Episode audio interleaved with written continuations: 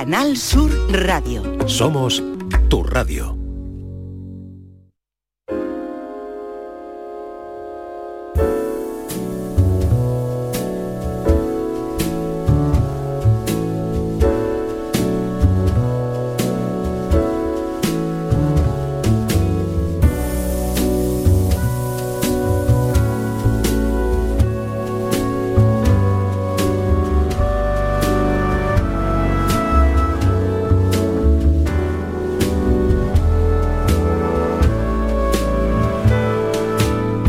Tarde de Canal Sur Radio con Mariló Maldonado.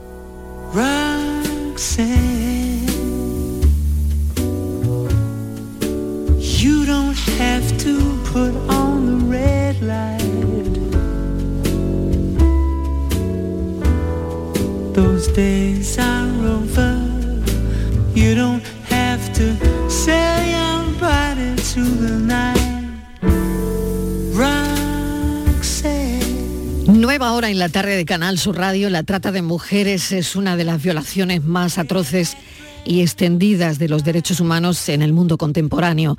Es tan sombrío, tan tremendo ese entramado de silencio y complicidad de quienes ayudan a las mafias y las propias mafias, por supuesto, que explotan secularmente a sus víctimas. Esta tarde vamos a hablar con dos mujeres. Una lleva años dedicada a investigar, denunciar y luchar contra esta lacra y otra, una mujer que lo ha sufrido. A través de esta conversación lo que buscamos es arrojar luz sobre las realidades que oculta la trata y entender cómo lo viven las víctimas. Begoña Arana es directora y fundadora de Asociación Betania, que asisten a mujeres que han sufrido explotación sexual Begoña, bienvenida, gracias por estar con nosotros. Muy buenas tardes, muchas gracias a vosotros, Marilo. Y voy a saludar también a Verónica Guzmán, que Verónica es una superviviente. Verónica, bienvenida. Gracias. Bueno, si me permites, em, quiero preguntarte, primero, lo primero agradecerte estar sentada aquí, compartir tu historia con nosotros. Gracias. ¿Cómo, cómo estás? ¿Cómo, cómo, cómo sientes? Em, pues un día como hoy, que tienes un medio de comunicación para, para contarnos lo que tú quieras, pero para contarnos un poco tu vida, ¿no? Mm, nerviosa bastante. ¿Qué te gustaría que entendiésemos, Verónica, sobre lo que te ha ocurrido, ¿no? Entender mejor sobre, sobre tu experiencia.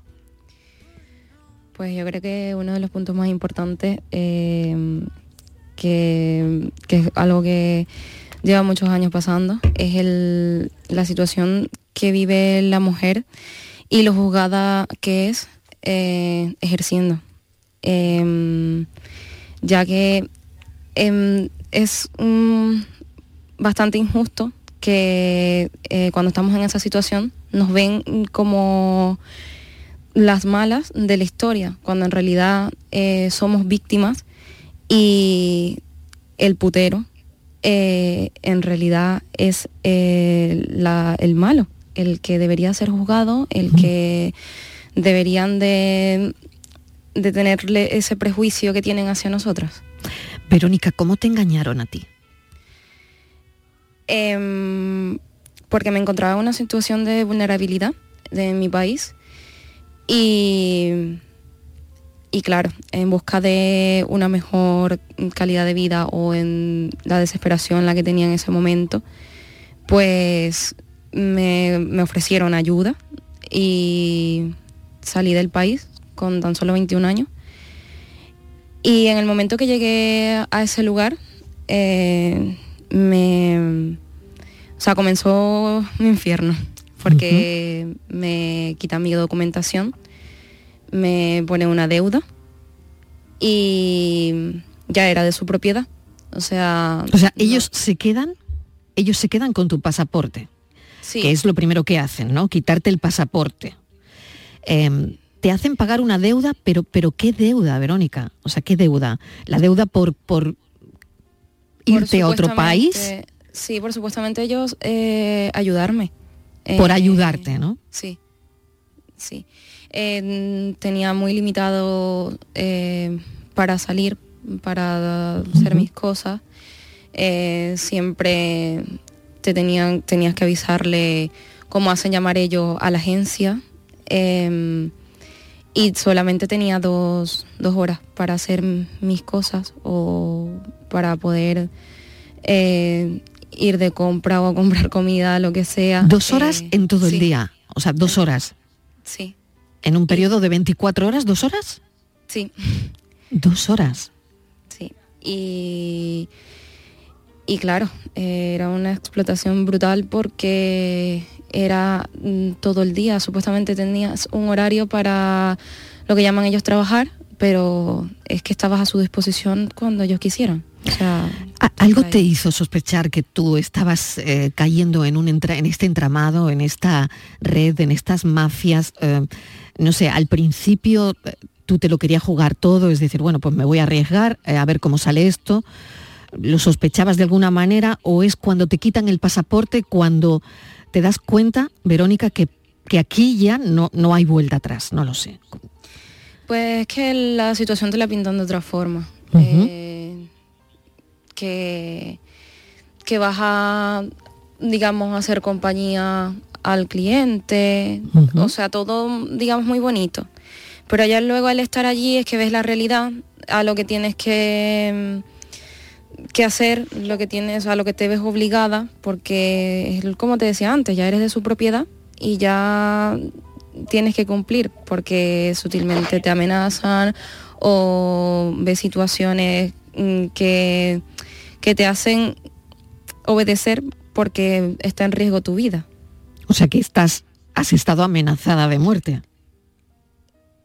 Sí, claro.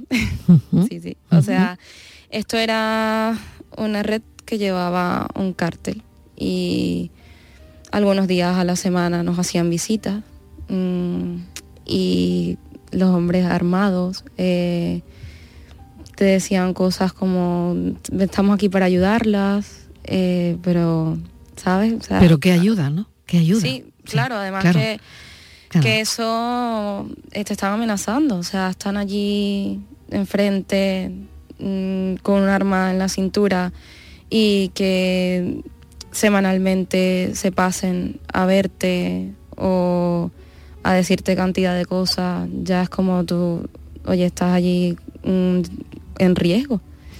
¿Tú crees que hay gente, eh, Verónica, que no tiene ni idea que esto existe, que lo oye, bueno, pues como oír llover, ¿no? Porque mm, nos creemos estar muy lejos de esto, ¿no?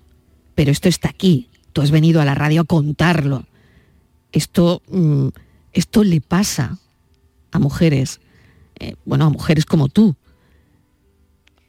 Claro, es que es, lo que te comentaba antes, que somos juzgadas y tenemos mucho prejuicio hacia nosotras eh, y hay mucho tabú con el tema. Además hay, personas que, o sea, desconocen de toda la situación o si conocen eh, su, opinión con respecto al tema es que nosotras las mujeres no los buscamos. Eh, nosotros las mujeres lo hacemos porque queremos, eh, o sea, cantidad de cosas que son absurdas, porque en realidad, o sea, nadie se imagina el infierno que día a día eh, vives estando allí y al punto de que mm, ya tu subconsciente eh, normaliza situaciones que no son normales. Entonces, em, como, como decía yo antes, o sea, es otro mundo, es otro mundo. O sea, es brutal porque pasas cosas que ni te que nadie se imagina y al hecho de, tener que tener, o sea, de tener ese miedo también de que los demás, la sociedad sepa de que eres una trabajadora sexual o eres víctima de trata mm, y te juzguen, o sea, creo que son situaciones muy fuertes porque mm, eh, quieres que te ayuden, quieres que te comprendan, que que no te juzguen. Pero nadie lo hace, Verónica, ¿no? o sea, la mayoría de la gente no lo hace, ¿no? Porque tú, tú cuando has querido salir de ahí, cuando has querido salir de ahí, ¿cómo, lo has hecho? Pues Bueno, eh, si te cuento toda la historia nos vamos a pasar toda la tarde. No, bueno, tú cuéntame. Primero, primero yo lo que quiero fundamentalmente es que, punto número uno, estés cómoda. Si te sientas cómodo, si te sientes bien charlando conmigo eh, y estás cómoda, mejor que mejor. Que después cuentes lo que tú quieras contar y, lo que no te haga daño, por supuesto. ¿Vale? Pero, pero bueno, cuéntanos el proceso. La gente se tiene que hacer una idea de lo que vivís. Claro, eh, yo, o sea, por experiencia, mi experiencia eh, fue muy difícil salir de allí porque ya no confías en nadie, o sea, tienes miedo, no, no crees que existen este tipo de asociaciones como Betania, por ejemplo, que realmente te pueden ayudar. Entonces, em, se te va pasando la vida allí porque crees que no, no tienes, no vas a conseguir ayuda, que no vas a poder salir de allí, ya como que ese mundo también te consume, lo que te dije antes, normalizas tantas cosas. Y, claro, para mí una de las principales cosas fue el miedo a volver a ser engañada y aparte que mi miedo, principalmente eso, claro. Luego de estar en Betania, em, como usuario, fue comenzar a experimentar tantas situaciones, mm, ver la ayuda, ver los resultados de esa ayuda. Entonces, mm, así como te sientes bien por momentos, igual, también estás mal, porque tienes tantos recuerdos, eh, tantos miedos y, caes en cuenta y dices, mm, sí, sí hay personas que te pueden ayudar. Entonces, o sea, es duro, porque eso, tienes miedo a que seas engañada de nuevo, pero al final, ahora mismo estoy, o sea, considero que, mi mejor decisión, o sea, lo mejor que pude hacer fue aceptar la ayuda de Betania.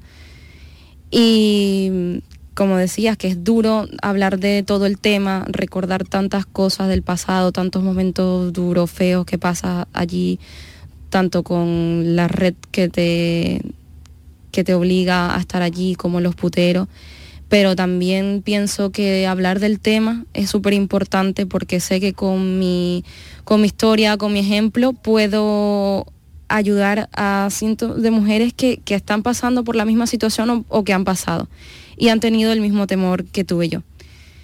Y, y nada, que, ¿Qué, hacen ¿Qué hacen los puteros para dar miedo?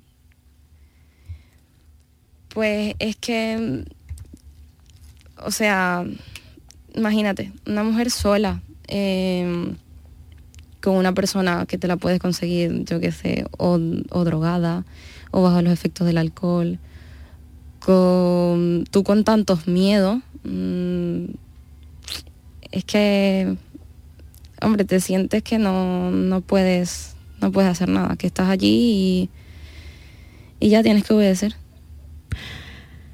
Begoña eh, está escuchando esta conversación. Eh, creo que en este punto es interesante porque por todos los malentendidos o estereotipos que en torno a la trata hoy, hoy queremos, mm, pues eso, que, se, que se eliminen, ¿no? ojalá esta entrevista sirva para eso, ¿no? Para dar visibilidad a estas personas. Y, y Begoña, los apoyos, ¿no? Los apoyos que son muy útiles en la recuperación de, mujeres como Verónica. Sí, mm, aquí hay un trabajo de conciencia también de la sociedad increíble sobre, sobre lo que cuenta Verónica. ¿no? Es, es decir, no es sencillo, parece sencillo, parece que todo el mundo está concienciado, parece que la gente no etiqueta, no apunta con el dedo, pero la desgracia es todo lo contrario. Eh, hay muchísimo trabajo todavía que hacer y todo, para nosotras, todo parte de la educación, por supuesto. Los apoyos con respecto a las mujeres que son rescatadas, a las mujeres que son auténticas superhéroes, supervivientes de situaciones que aunque sean descritas, jamás podremos imaginar aquellos que no lo hemos, no lo hemos vivido, no, lo, no, no hemos tocado eh, eh, ni una milésima parte de lo que es vivir una situación tan sumamente mm, complicada y indigna y que te aplasta todos los derechos de, persona y de mujer. Seguir en ese trabajo, pues en ese camino de, lucha por la justicia, de lucha porque verdaderamente se les castigue a, los puteros, se les castigue a las redes criminales, que verdaderamente se pueda tener claramente en España una consecuencia y, que ellas también vean ahí una satisfacción, ¿no? Mm, porque no es solo su salida, su, liberación policial o su liberación emocional, que es un proceso infinito en el tiempo, es un para siempre. Es también ver que detrás de ese trabajo personal, de esa huida tan sumamente difícil, con tantísimo miedo, hay una repercusión y tienen una repercusión. En España eh, hay personas que, que han sido identificadas como redes criminales o bueno o algún tipo de, de, o algo, relacionado con este delito y a lo mejor ni siquiera están siendo castigados, a lo mejor ni siquiera tienen una responsabilidad penal. Porque obviamente no tenemos una, una ley integral contra la trata, pero tampoco tenemos una ley abolicionista de la prostitución, que ambas cosas van de la mano, ¿no? Entonces, bueno, hay que, identificar, lo decía el otro día en el congreso que celebramos en Málaga, una de nuestras mm. ponentes, muy claramente, desde su experiencia de lo que han conseguido desde el año 99 en Suecia, que hasta que no tengamos la capacidad en España de penar y de responsabilizar eh, este delito y además etiquetarlos públicamente como puteros, ahí no empezará a existir, si no tenemos eso, a partir de ahí empezará a existir un cambio real en, todo este proceso y disminuirán claramente las estadísticas de consumo, las estadísticas de las redes y España no será el país que es, que es el primer país en demanda de prostitución de Europa, el tercero del mundo, llamándonos y conociéndonos la Tailandia europea. Eso no puede ser. No podemos estar conformándonos con que esto siga en auge y en aumento. Y ya no solo mm, lo que hemos conocido hasta ahora con respecto a, esa fórmula de servicio de compra y venta de sexo a cualquier edad, sino ya además añadiendo el relato que podemos hacer por lo que se está viendo a través de la captación en las redes sociales. Totalmente, por eso, ah. por eso es tan importante todo esto, ¿no? Y Begoña, eh, a mí me sigue alucinando, me sigue sorprendiendo, me sigue, porque somos un, no sé, somos el país que somos, ¿no? Un país moderno. ¿Y cómo podemos ser la Tailandia de Europa? O sea, ¿cómo, cómo, cómo, cómo, o sea, ¿qué, explicación, Begoña, le das a esto? Pues en comparación con otros países, bueno, por desgracia Andalucía es una de, de las comunidades autónomas españolas donde más explotación hay. Y claro, ahí se dan indicadores claros hay muchísimas relaciones sociales, hay sol, hay vida social y, ahí donde la mafia claramente apunta a que sea su destino de, explotación. ¿no? Entonces tenemos esas cosas positivas que verdaderamente ellos aprovechan y que van por delante. Eh, ¿Qué es lo que pasa? Como bien dice Mariló, pues que no hay medidas justas detrás para, para que tengan una consecuencia las mafias constantemente están formulando e ingeniando nuevas acciones, van por delante de las fuerzas y cuerpos de seguridad del Estado, que son, en este caso, Policía Nacional, quien tiene la competencia exclusiva contra, con el delito de la trata. Van por delante. Está reconocido, visto, comprobado. Mm, mm, no es normal que vaya acelerándose los, procesos de explotación a estos niveles. Y después, además de eso, de que no hay consecuencias claras, como digo, porque es que no las hay, porque no hay una norma jurídica que regule ambas cosas, la prostitución y la trata, también está por, mm, por otro lado la intensificación de las vulnerabilidades de la juventud, incluyendo ahí, por supuesto, al género femenino, por desgracia, cómo en aumento con sus vulnerabilidades entran en este tipo de consumo sin darse cuenta. Y no un consumo voluntario, sino vivimos en una sociedad muy mm, consumista. Todo el mundo quiere tener acceso a absolutamente todo. A través, por ejemplo, de la cibertrata, se está viendo que hay webs que influyen negativamente en ti fácilmente como para hacerte darte el gusto de aquello a lo que tu economía base no llega. Pues por ejemplo, hablo de las aplicaciones de OnlyFans, de bueno cualquier aplicación de esta de este calibre. Y hay una captación ahí, una Begoña, ¿no? Hay una captación ahí.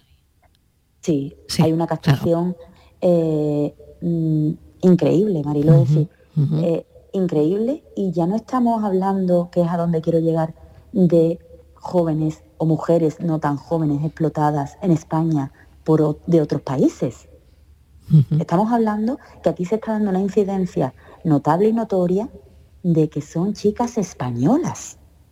Entonces, sabiendo lo que ya tenemos por delante, contando este relato a las entidades especialistas, que en definitiva somos, como siempre digo y lo volví a decir en el Congreso, en Málaga el otro día, que somos las que estamos en el terreno, que somos las que analizamos las demandas, las que mm. vemos, las que mm. apoyamos a, la Fuerza y Cuerpo de Seguridad del Estado en todos sus análisis del día a día, las que estamos verdaderamente vinculadas a las operaciones policiales, las que damos información muy, muy valiosa para desarticular redes. Si nos estamos dando cuenta de todo esto, ¿qué hace falta para ser rápido y ágil en empezar ya, pero ya que no sigamos aumentando la cifra, en tener no solo un protocolo, un marco de la ley de, contra la trata, sino ya tiene que estar esto en el Consejo de Ministros para que vaya a regularse y arreglarse con una norma jurídica. Mm. Y detrás de eso, en España, la Fiscalía General del Estado, que es quien tiene más fuerza y más peso, claramente ha dado su paso hacia adelante con respecto a la abolición de la prostitución, dándonos cuenta que ambas patas no se pueden mm, disolver la una de la otra, porque son factores que se alimentan y estructuralmente están uno incluido en el otro, porque sin prostitución no hay trata, no hay explotación. Y a la inversa exactamente lo mismo. Si todo el mundo está consciente sobre eso, si vemos países vecinos de Europa que están teniendo resultados muy dignos y muy positivos estadísticamente, con reducciones grandes, no solo de consumo, sino de que hay pena de cárcel detrás de eso. Y que no se castiga a las mujeres víctimas, que no se castiga a las mujeres prostituidas, sino que se castiga tanto al putero como al proseneta como a la red. Por favor, ¿por qué no empezamos a actuar de esa manera? Ya, ¿qué otra cosa hace falta? Voy a... No significa que vaya a desaparecer, por supuesto que no. Las leyes no significan que vaya a desaparecer el delito. Evidentemente, nos encontramos pues ante la ley de mm, contra la salud pública, los delitos contra la salud pública, que no significa que el delito no vaya a existir, sigue existiendo. Pero, eso, pero, no podemos conformarnos, porque ya ahí hay una ley que castiga y que pena eh, ese delito. Verónica, vuelvo contigo. Es, un papel frustrante y de verdad que es demoledor de trabajar con jóvenes, niñas también menores de edad que es otra de las de la, de, la, de esa es otra, claro, que esa es otra. Mm. Verónica, ¿Eh? vuelvo contigo, decía, sí, sí, Begoña. Mm, no sé, mm, disculpa, es que... Eh, sí, sí, sí, adelante, adelante. Que, nos hace, que, eso que nos hace, bueno, pues exaltarnos de esta manera porque no entendemos la razón de por qué desde ya, desde el Ministerio, desde el Interior, no se corresponde como, mm. se debe con esto. Las entidades especialistas estamos hartas de decirlo, la Fuerza y Cuerpo de Seguridad del Estado también, la Fiscalía General del Estado también ha dado el paso atrás. ¿Qué más queremos? El paso adelante, perdón. ¿Qué más queremos? Bueno, pues que, que, los políticos se pongan de acuerdo, ¿no? Que al final es, eh, es, esto, ¿no? Al final, bueno, ya está, se puede decir o no decir, o decir con la boca pequeña, pero al final esto queda en mano siempre de quién queda en mano. Verónica, vuelvo contigo. ¿Cómo, quiero preguntarte por el futuro, ¿no? Eh, ¿cómo, ves tu futuro? Quiero, quiero acabar con, pues con una mirada tuya positiva hacia adelante, ¿no? Porque me parece que eres una, una mujer que eso, ¿no? Que está mirando hacia adelante.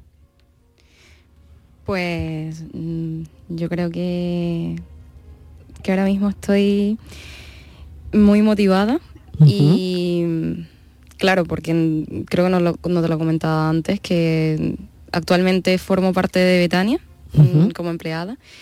Y, y la labor que, que hago eh, me satisface mucho porque Claro, eh, yo he estado allí, o sea, he vivido ese infierno, em, he sido víctima, entonces lo que hago ahora es ayudar a otras chicas, otras mujeres que han estado igual y eso me motiva mucho. O sea, creo que, es una de, de las cosas que, que en este momento me motivan más porque estoy ayudando a otras mujeres. O sea, yo creo que eso vale mucho. Muchísimo, Verónica. Eh, no sabes lo que te lo agradezco. Yo, de verdad, hay, hay, veces que en este programa me quedo sin palabras, como es lógico.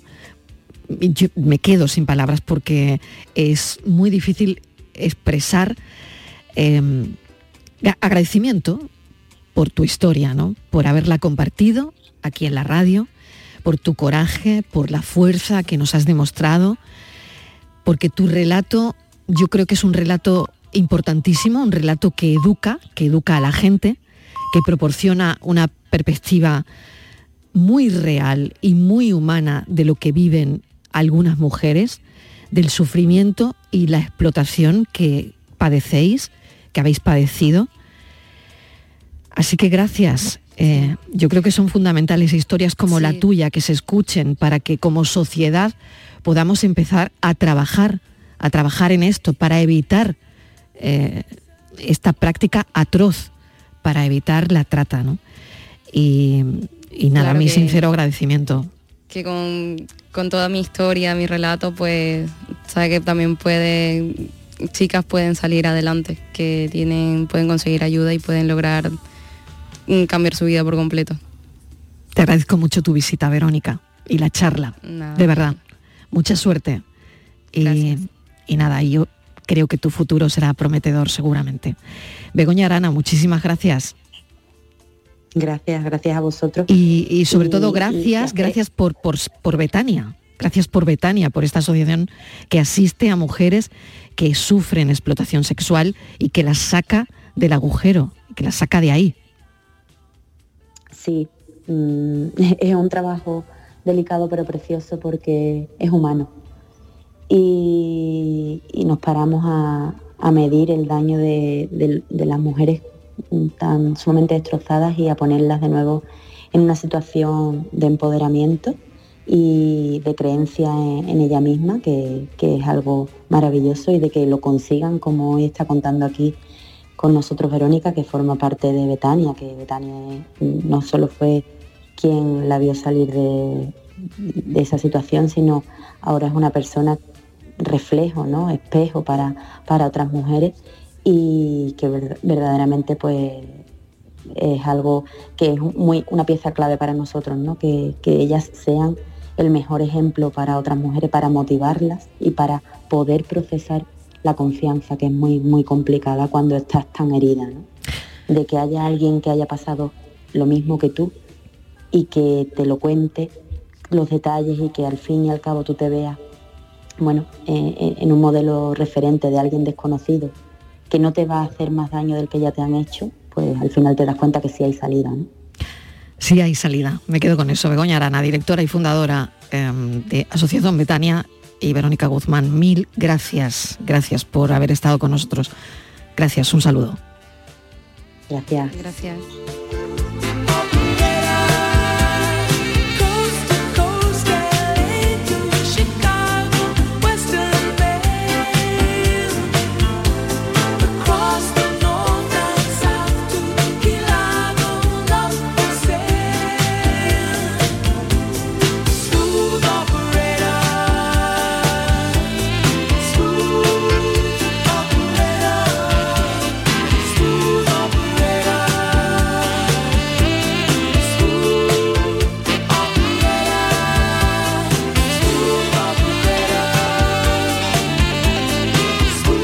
La tarde de Canal Sur Radio con Mariló Maldonado.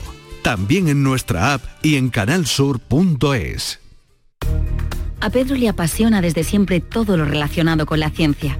Siempre quiso cambiar las cosas y sabía que tenía que hacerlo en equipo. Ahora lleva años trabajando en un organismo público de referencia en investigación científica. Gracias a sus estudios con células madre, se podrán desarrollar en el futuro mejores terapias para el tratamiento de enfermedades degenerativas.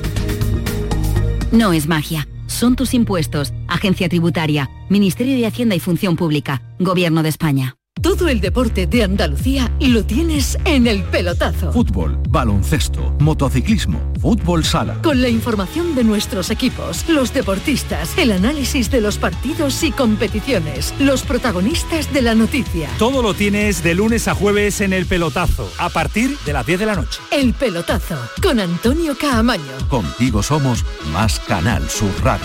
Contigo somos más Andalucía. Canal Sur Radio. Bienvenidos a Sacaba. Mil metros de electrodomésticos con primeras marcas. Grupos Whirlpool, Bosch y Electrolux. Frigoríficos, lavadoras, hornos, vitros. ¿Quieres más? Aires acondicionados, aspiradoras, pequeños electrodomésticos. Y financiamos en 12 o 20 meses sin intereses solo tú y Sacaba. Tu tienda de electrodomésticos en el Polígono Store en calle nivel 23. Ven a ver nuestra exposición y sus 25 años de experiencia. Sacaba. Andalucía.cultura. Jornadas de pensamiento humanista. Un diálogo sobre valores y ética. Los días 4, 5 y 6 de octubre, en el Museo de Artes y Costumbres Populares de Sevilla, tendrán lugar las jornadas Polarizados, Política y Periodismo en la España actual, con Teodoro León Gros, Lucía Méndez, Daniel Gascón, Luis Miller, Ignacio Camacho, Fernando Vallespín y Juan Soto Ibars, entre otros. Entrada libre hasta completar aforo. Junta de Andalucía. ¿Ya conoces las lavadoras Nevir? Lavadoras de hasta 12 kilos con motor inverter y etiqueta energética clase A. Porque Nevir siempre piensa en el ahorro de la factura de la luz. Con las lavadoras Nevir podrás esterilizar la ropa deportiva y disfrutar de su velocidad de centrifugado y sus tres modos de lavado rápido. Si no la tienes aún, ve ya por tu lavadora Nevir. Tu SAM cada día te lo pone más fácil. Recarga tus tarjetas por internet. Aprovecha la promoción y descubre el 3x2 de tu SAM. Para recargas de tarjetas multiviaje con o sin transbordo, pagas 10 euros y recargas 15. Consulta las condiciones de la promoción en tusam.es. Tu SAM, Ayuntamiento de Sevilla. La tarde de Canal Sur Radio con Mariló Maldonado. Las 6 menos 25 de la tarde pasadas, la tarde en tu búsqueda, porque tras cada desaparición hay una historia y cada historia merece en este espacio ser contada.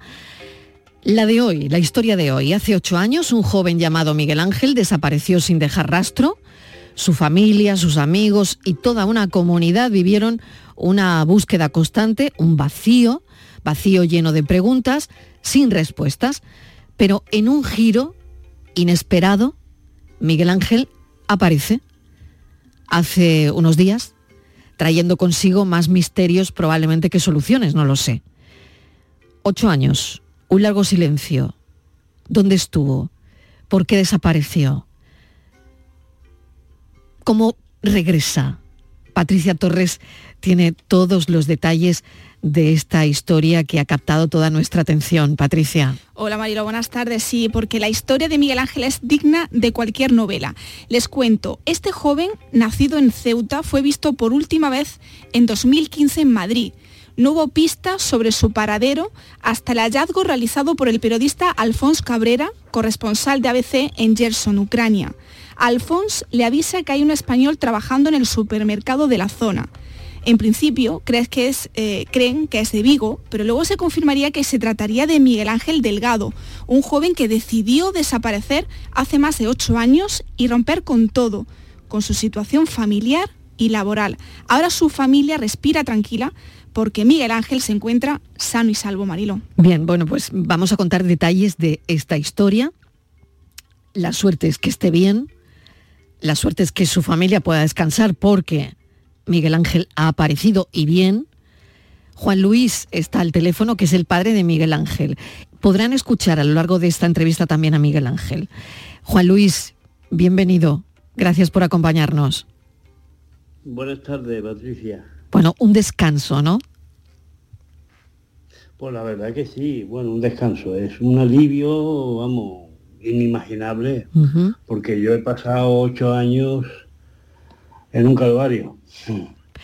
Ocho largos eh, años. dice- sí, sí, bueno, ocho, más, más de ocho, porque fue el 2014.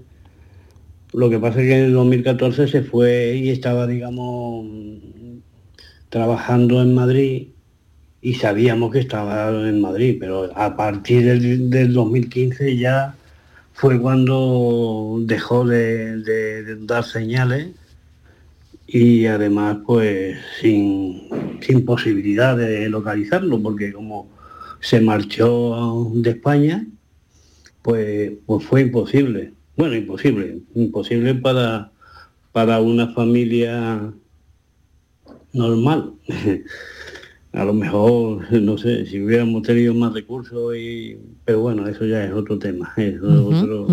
Bueno, el caso La es que ocho años, más de ocho años sin saber absolutamente nada de su hijo, sin saber si estaba bien, si no, qué le había ocurrido, Sí, sí, ¿no? sí, sin saber si estaba vivo o estaba muerto o estaba lo que se llama desaparecido. O sea, es que un desaparecido es una persona que, que no da señal de vida. Entonces, pues claro.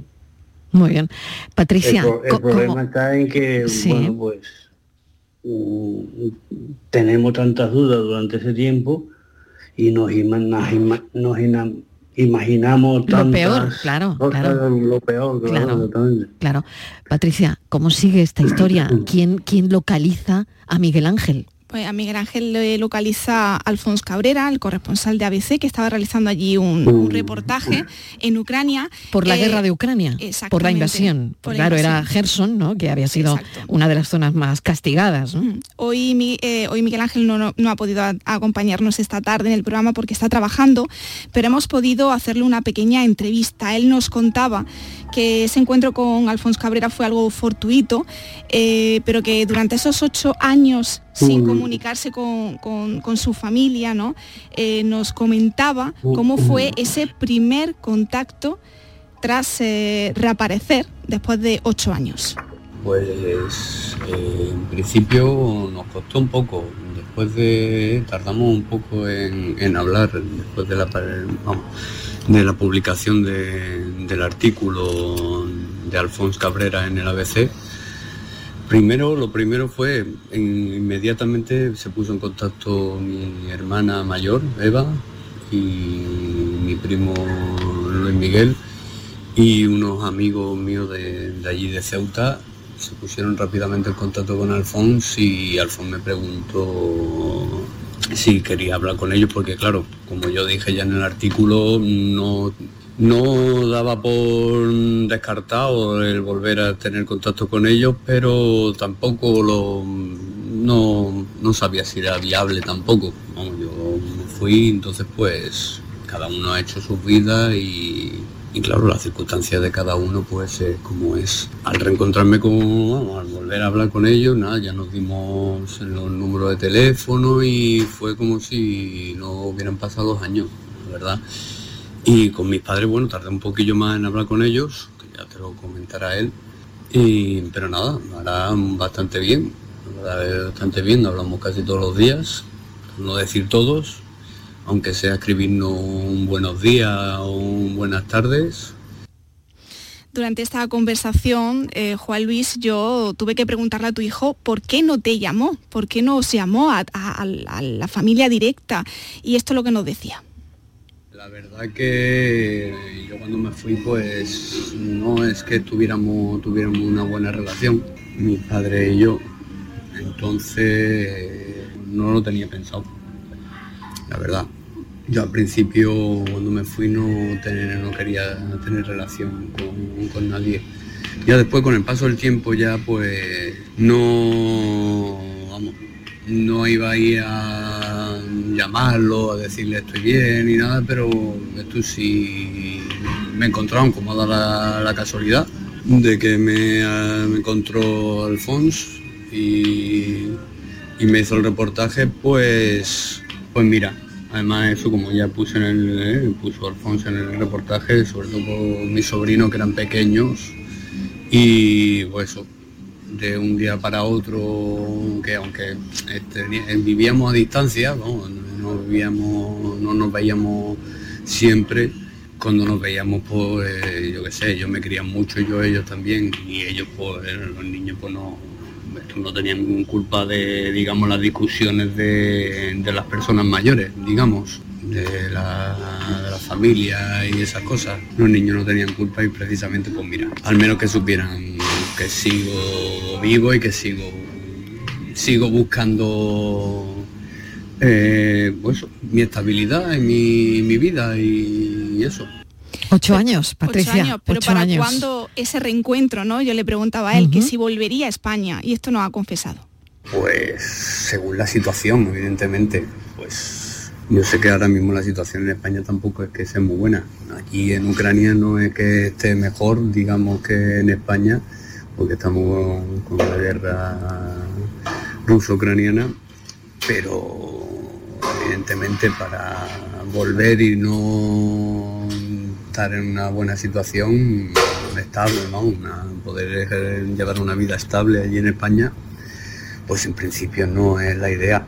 Si consigo un trabajo allí que esté bien remunerado, que pueda mantenerme yo allí, llevar una vida normal, pues no está descartado, claro que no, por supuesto que no. Y terminábamos con esta charla, Mariló, y nos decía algo que a él resultaba bastante extraño, es que nadie le hubiese encontrado antes. Lo que me he preguntado yo es cómo no me han encontrado antes, ya que estamos en la era de la información y eso está todo el mundo conectado a través de Google y las redes sociales y eso. Es muy extraño que no, ves tú, ni eh, nadie, nadie, estando buscando a una persona, nadie haya dado conmigo antes. Porque yo además no he estado, digamos, escondiéndome, a ver, cambiando de nombre y para, ocultarme para que no me encontraran. Entonces es lo que me, ha extrañado. Hay gente que está, que sí quiere desaparecer, quiere desaparecer de todo, como era mi, en mi caso al principio. y pues eso, y hay gente que, bueno, que desaparece tal y como en mi caso y pues eso no le importa después, pero es extraño que no lleguen a localizar a, las personas. Ha tenido que venir Alfonso a, a encontrarme aquí en Ucrania. Esto deja una lectura, Patricia. Sin duda. Deja una lectura importante. Juan Luis, ¿cómo es la relación ahora? ¿Cómo es la situación? Eh, bueno, ¿y qué le parece todo lo que ha oído? Bien, hombre, me parece, pues, desde el punto de vista de él, pues lógico, él tuvo pues, una discusión con nosotros y, decidió marcharse. Pero claro, yo no me esperaba tampoco que iba a durar tanto, la verdad, porque, bueno, ya sabes qué pasa que siempre el tiempo lo cura todo, como dice el refrán, ¿no? Entonces, pues, pero tanto tiempo ya, ahí es donde empezó ya la, la sospecha de que algo no funcionaba bien, de que algo había raro que no... Pero bueno, eh, uno se resigna a lo que Dios nos manda y bueno, pues ya llegó un momento en que ya lo veía yo tan todo tan oscuro, tan negro, que bueno, pues ya, ¿qué, vamos a hacer? Además, uno se va haciendo mayor hmm. y, ya pues las esperanzas son de, digamos, de verlo y de abrazarlo, que pues se van haciendo más, más cortas, más, más limitadas. Entonces, pues bueno, pero bueno, te resignas, la, vida, la vida es así, ¿no? Te tienes que, que, adaptar a, lo que tienes. Y entonces pues. Y ahora pues muy bien, porque ahora yo cada día le mando algún WhatsApp, algún algún mensaje, pues. Y entonces pues quiera que no, de vez en cuando también le hago una llamada telefónica el día de su santo, que, que fue hace pues el día 1 de septiembre, que cumplimos los dos el mismo día, eh, los años, ¿no? Él, él cumple 41 y yo 71. Y bueno, pues mm, la verdad es que sí, yo veo muy bien, porque yo me, mm, me, me adapto a todo y bueno, pues ahora veo que él está dentro de las limitaciones que tiene en una zona de guerra, pero, pero bueno, está trabajando, está, está, digamos, contento en su trabajo, dentro de lo que cabe. Casi nunca nadie está contento con su trabajo, pero bueno. Juan Luis Y- ha recuperado, ha recuperado a su hijo, ¿no? Eh, Sí, por supuesto. qué importante, por ¿no? supuesto, Todo sí. esto, ¿no? Y, y Eso- saber eso que, bueno, que esta que desaparición se ha resuelto bien. Sí, sí, claro, por supuesto. Si además tampoco fue tan tan grave la, la ruptura. Lo que pasa es que, claro, los chavales, pues, se lo toman de, de otra manera que los adultos, ¿no? Y, bueno, y él decidió, pues, no, no tener contacto con nosotros. Más que nada porque él eh, la vida no lo ha tratado todo lo bien que él quisiera y entonces pues claro él eh, Entiendo, entiendo que está todo, por sus palabras, entiendo que está todo solucionado perdonado. y todo perdonado. Sí, sí, por supuesto, no, yo conmigo no tienen ningún problema, ni con las madres, ni con los hermanos, lo único que le podíamos reprochar es que no nos hubiera llamado antes y Ocho años, tenido, claro, ocho años. pues, claro, eh, Juan ocho Luis, años. le agradezco enormemente. Como, como el viaje de Ulises. Ya, ya, como el viaje de Ulises, como el viaje de Ulises. Juan Luis, muchas gracias por habernos atendido, por contarnos la historia, Pues una nada, historia Cuando queráis contar conmigo y que se ha resuelto bien, que es lo importante para nosotros. Sí, adelante. Sí. No, agradecerle, de verdad que lo he dicho en varias ocasiones, pero agradecerle eternamente a- al periodista, al Pon Cabrera, por el acierto de haber descubierto pues a mi hijo eh, por casualidad o porque el destino lo ha dicho así. Y luego a la periodista de Ceuta, del periódico local, eh, a ver, lo tengo anotado aquí, Carmen Echarri, que fue la que nos dio la noticia a mi hija Eva y a mí. No se le va a y olvidar. mi hija Eva, por supuesto, porque ha sido la que nos ha puesto en contacto. Con él. Porque fue la- exactamente, fue ella primera la que fue rompiendo el hielo y fue pues un No se le va a olvidar así- ese día, no se le va a olvidar ese día, seguramente. No, no, el 19 de junio del 2023 no se olvidará en la vida. Juan Luis, muchísimas gracias por habernos atendido, por habernos contado esta historia insólita, pero que al final, pues fíjese también para lo que sirve nuestro trabajo. Ha sido un periodista el que ha dado con su hijo, Pues que no que se sí, estaba que, escondiendo, hombre, como dice él, no. que eso es Sí, otras es lecturas verdad, que tendremos no que sacar. escondido nunca, lo que- ¿Qué ha fallado aquí, que ha fallado, que ha fallado aquí aquí? para que nadie en Bueno, ocho años Algo ha fallado. algo ha ha fallado, pero para que bueno, nadie en ocho tampoco- años hubiese sabido de su paradero. Eh, Juan Luis, Sí, muchísimas sí. gracias. Gracias. Pues nada, encantado. Un Muchas saludo. gracias a vosotros. Un ¿eh? saludo. Un abrazo. Recordamos, Patricia, otras desapariciones que tenemos en agenda. Sí, tenemos eh, tres desapariciones. Una joven de 17 años que está desaparecida en Sevilla desde el pasado 18 de septiembre. También dos mujeres que está investigando la Policía Nacional, desapariciones clasificadas de alto riesgo. Una, en la primera desaparición es Noelia Aragón, vecina de Torrelavega, Cantabria, quien salió de su casa el pasado 25 de septiembre. Eh, tras no regresar a casa, la familia comunicó rápidamente su desaparición porque Noelia presenta una discapacidad del 75% y la unión con Sevilla, Mariló, es que hace unos días la familia detectó que habían sacado el dinero que había en la cuenta de Noelia en un cajero de aquí de Sevilla capital. Y el otro caso que preocupa mucho es el de Vanessa León, una menor de 15 años que el jueves de la semana pasada salió de su casa en el barrio de la Macarena y su familia no sabe nada de ella. Pues estaremos, estaremos pendientes de estos casos. Gracias, Patricia Torres. La tarde en tu búsqueda. La tarde de Canal Sur Radio con Mariló Maldonado. también en nuestra app y en canalsur.es. Rapimueble, los ofertazos del líder. Dormitorio de matrimonio solo 349 euros. Composición juvenil ahora 389 euros. Aprovecha hasta el 31 de octubre y paga en 12 meses sin intereses. Rapimueble, el líder en precios, calidad y garantía. Más de 200 tiendas en toda España y en rapimueble.com. La tarde de Canal Sur Radio con Mariló Maldonado.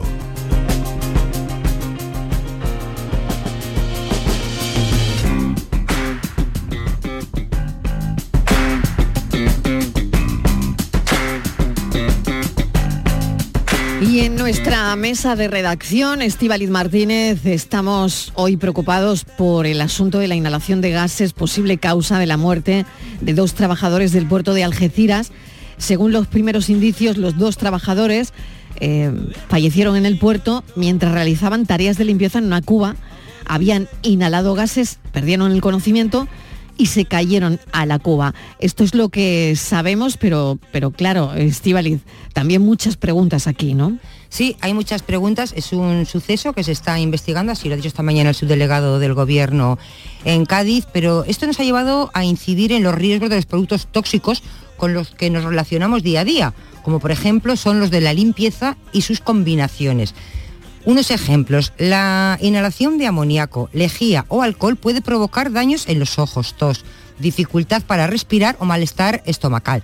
También ojo con los detergentes, desinfectantes y desengrasantes que ocasionan problemas de salud, sin olvidarnos de los productos para limpiar el horno, potencialmente peligrosos porque en su mayoría contienen sosa cáustica.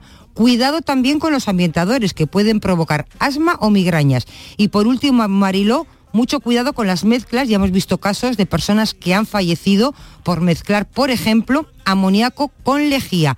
Nunca se debe de hacer y tampoco se debe mezclar el vinagre con agua oxigenada o con lejía.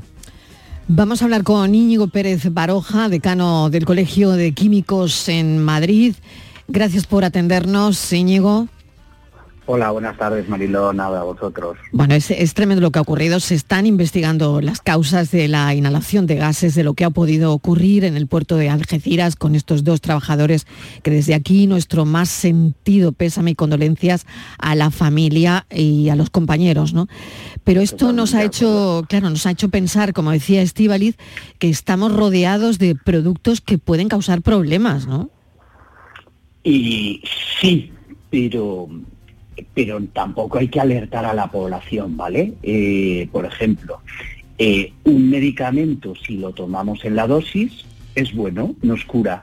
Si nos excedemos en la dosis, podemos tener problemas, incluso ocasionarnos la muerte.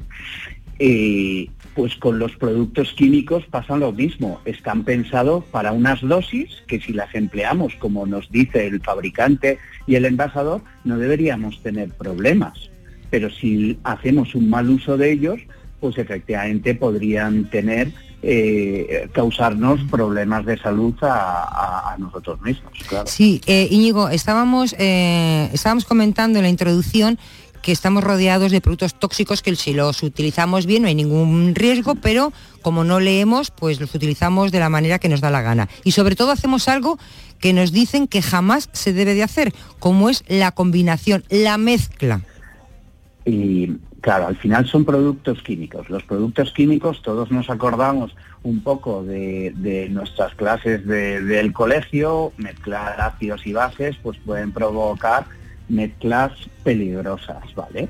Y es, por ejemplo, eh, la, la eh, juntar amoníaco y, y lejía es letal, eh, o sea, por favor, que nadie lo haga, es es súper peligroso, ¿vale? Eh, y además es que no, no consigues, no por, por tener más cantidad o una mezcla más potente, todo lo contrario, al final no, no consigues la, eh, el fin para lo que lo estás intentando.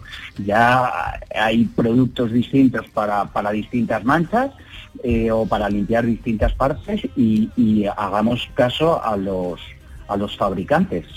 Sí, Íñigo, y bueno, hoy hemos conocido el Premio Nobel de Química, que siempre nos suena muy raro, que va a ser para, ha sido para los descubridores de los puntos cuánticos, que parece, parece porque oímos puntos cuánticos y nos suena todo a arameo, pero parece que han revolucionado los puntos cuánticos las teles en color y son prometedores contra el cáncer. Así rápidamente. Un minuto para explicarlo, porque nos vamos a las noticias, Íñigo. Estamos de enhorabuena, efectivamente se lo han dado a tres, eh, a tres eh, químicos, a un ruso, eh, Ekimov, a un francés, Luis Bruce, y a un estadounidense, Mungi Wendy. Y lo que hacen es eh, puntos cuánticos que son pues los predecesores de la luz LED que todos conocemos.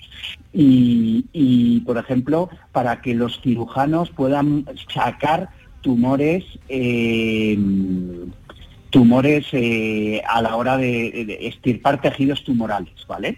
Y lo que es que esto nos abre una nueva línea para, pues, para televisiones, pero también para eh, tecnología de nanotecnología y sobre todo sensores minúsculos, futura electrónica flexible o incluso una nueva comunicación cuántica, que suena rarísimo, pero que lo que va a hacer es simplificar y favorecer la vida de, cotidiana de la sociedad, ¿vale? Entonces son avances muy importantes.